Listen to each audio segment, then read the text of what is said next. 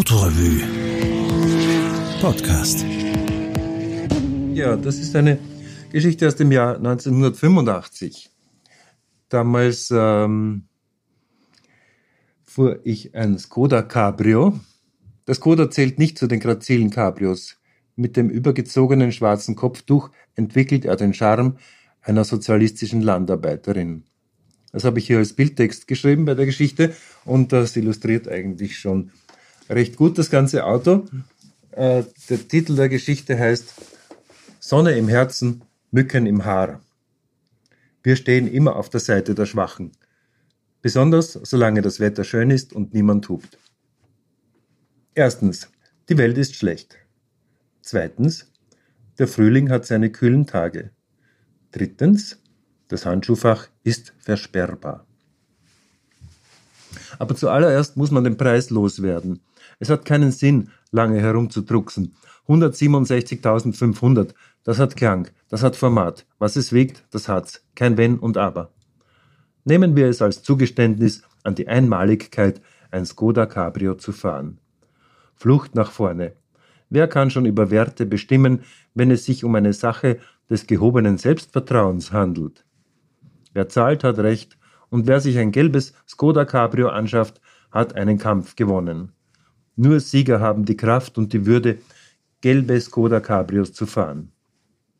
Ein Phönix hebt sich aus der Parklücke. Wer hupt und kichert, hat verloren. Selbst der 450 SLC, der mich an den Fahrbahnrand schnitt, wäre beinahe in den Malus gerutscht. Skoda Cabrio in Theorie und Praxis. Die Theorie. Offenfahren ist eine seltsame Religion. Sie findet Erfüllung darin, dass dir der Wind die Haare um die Ohren schlägt, solange du nicht die Kappe bis an die Nase heruntergezogen hast. Der Schal kratzt dich am Kinn und seine Enden tanzen schwerelos vor deinen Augen. Meistens spürt man ein Frösteln im Nacken und eine Essigfliege im Auge. Deine Worte sind dem Wind geopfert, bis dich ein Regenguss erlöst was sich an Unausgesprochenem deiner Beifahrerin gegenüber gestaut hat, löst sich plötzlich mitteilsam vom Herzen. Zuerst das Spritzverdeck. Nur an den Knöpfen ziehen, den Rest mache ich schon. So, jetzt den Hauptträger vorziehen, bis das Heckfenster gespannt ist, nicht auslassen, ich mache jetzt von innen. So, Vorsicht, mein Kopf. Ach du, jetzt musst du da auf deiner Seite das Kniescharnier abklappen, pass auf die Finger auf, bravo. Und jetzt im gestreckten Bogen vorziehen, aber hinten gleichmäßig mitspannen, damit wir gleich die optimale Auflage. Na bitte, jetzt nur mal die Hebelelemente einrasten lassen und vorsichtig heranspannen. Schnapp dich! Nicht auf die Drucker vergessen, sonst prasselt das während der Fahrt wie verrückt. Hast du die Sonnenblenden irgendwo gesehen? Damit wäre auch schon ein gutes Stück Skoda Praxis bewältigt.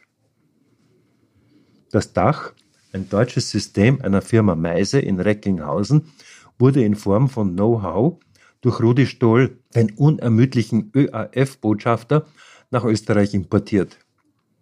Hier werden auch alle übrigen Arbeiten erledigt, also das Kappen von Skoda Rapids und das Einbauen von Rahmenversteifungen unterwärts.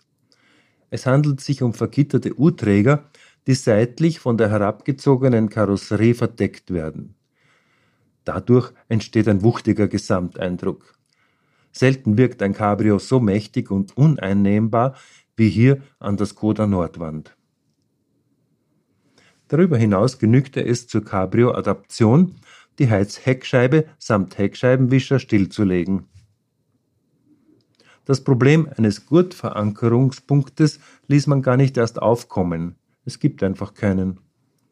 Der verbliebene Zwei-Punkt-Beckengurt ist immerhin für eine kleine Schadenfreude gut, wenn man bei der Verkehrskontrolle Sie sind nicht angegurtet das Hemd strafft und siehe da, ein Gürtlein taucht auf. Noch ein Wort zur atemberaubenden Dachkonstruktion. Sie verhält nicht die Handarbeit.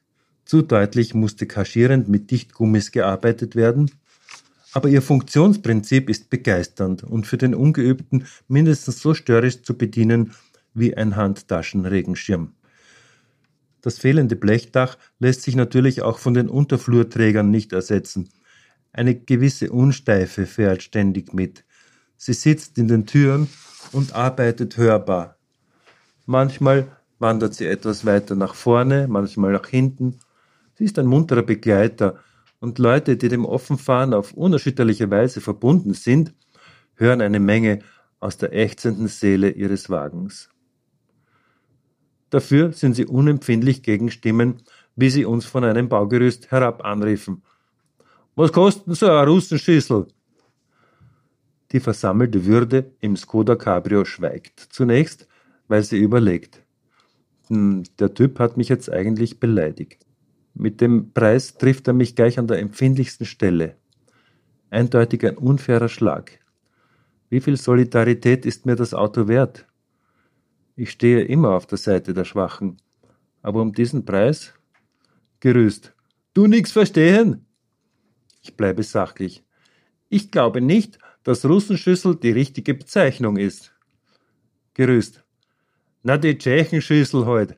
Was kostet sowas? Ampel? Grün. Wir sagen immer und für alle Fälle. Ein Cabrio ist so gut und so schön wie die Landschaft, durch die man bei gegebenem Wetter fährt. Das Skoda Cabrio gehört ins Freie. Die Stadt ist nicht ritterlich genug für offenes Visier und entblößte Brust. Sie meint nur eine Schwäche entdeckt zu haben und hupt dich aus. Draußen ist das ganz anders. Die unverdorbenen Kinder, die nichts von weißen Golf-Cabrios wissen, ziehen sich an der Bordwand hoch und staunen über den Tacho, der 180 anzeigt. Ihre Eltern winken milde vom Traktor herab. Skoda, ja, das kennt man. Hintaus steht bei ihnen auch einer, ohne Motor und ohne Räder zwar, aber eine Plane hat er auch obendrauf. Das Cabrio fährt sich auch wie ein bodenständiges Auto. Der Motor ist immer noch ein raukehliger Bursch, aber er springt dir nicht mehr so ins Genick wie sein luftgekühlter Vorgänger. Das Fahrwerk ist bieder, nicht zu weich und lässt auf losem Untergrund sportliche Launen zu. Schnellfahren ist kein Thema. Bei 120 ruft der Motor nach einem fünften Gang, den soll es bald geben. Der Wind pfeift aber bei 80 kmh auch schon tüchtig durch die Fugen. Die Waschstraßenprobe haben wir dem Skoda und uns erspart. Wichtig und bei Cabrios gar nicht so selbstverständlich, wie man meinen möchte. Das Handschuhfach ist versperrbar mit einem der vier Schlüssel. Früher oder später findet man heraus, mit welchem.